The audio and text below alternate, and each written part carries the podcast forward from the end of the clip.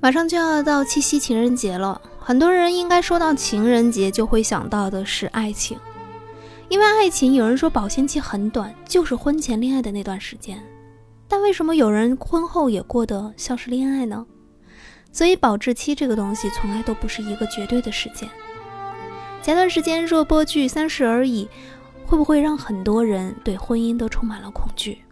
因为在那里反映出来的不是一个人，而是当下。很多人的影子浓缩到了他们几个的身上。有人厌恶许幻山的不忠，有人恶心梁正贤的双标，有人痛恨陈宇的冷暴力，但反观，也有人觉得顾家太过于强势，陈曼妮太过于独立，而钟小星会过于依赖。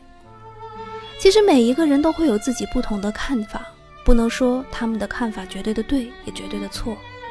只不过我们在看剧的时候。看的都是自己。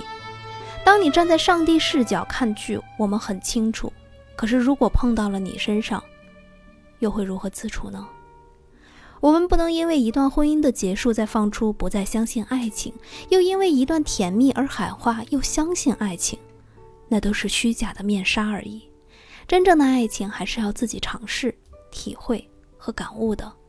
电视剧里面只是告诉你这些是会发生的。但不代表你就会撞上。